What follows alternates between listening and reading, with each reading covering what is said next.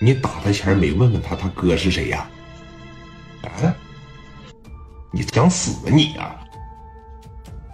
你跟谁说话呢？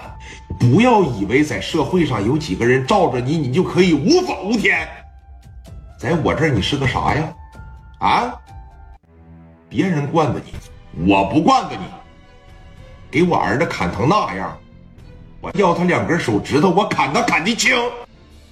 我把话撂这儿啊，你听好了，张书谦儿，我不管你是什么电老虎，你是哪儿的什么局长，你不是牛逼吗？你等着，你那儿子也活不了。我给你们爷俩打包起来一块整死，省得你们他黄泉路上寂寞。你知道你在跟谁说话吗？啊，你知道你自个儿他妈姓什么吗？走着瞧，一个也别想好。那电话呢？啪的一撂下。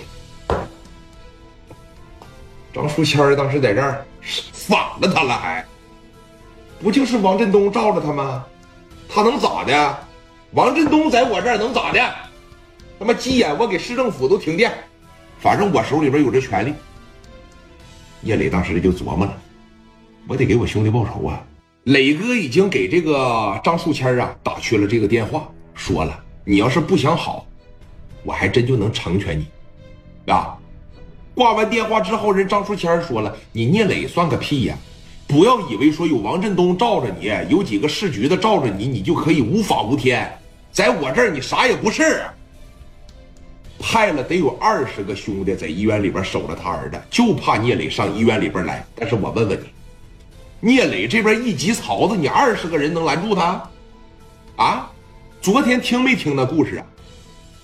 追李正光的时候，市总公司二把给聂磊打的电话，说给我个面子，别追他们了。聂磊说不行，你在教我做事吗？那就极其的霸道，更别说你了，你怎么的？我挨个收拾。焦急的等待仍然呢在继续啊！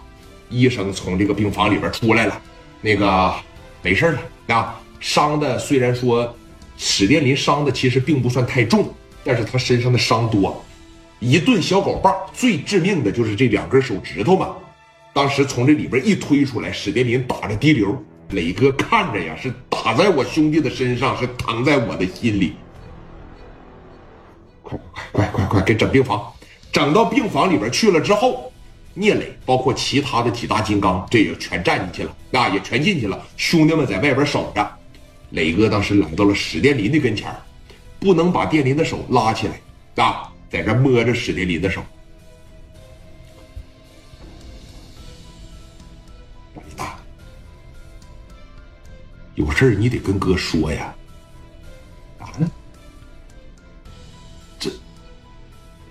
为什么出了这么大的事儿，你让人骗了，你不给哥说呢？史殿林在这儿啊，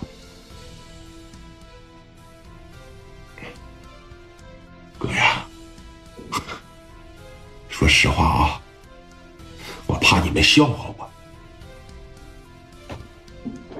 你都拿我当你哥了吗？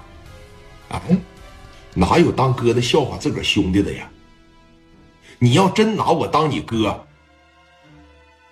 我不说了，啊，好好养病。哥呢，挨个收拾他们。哥。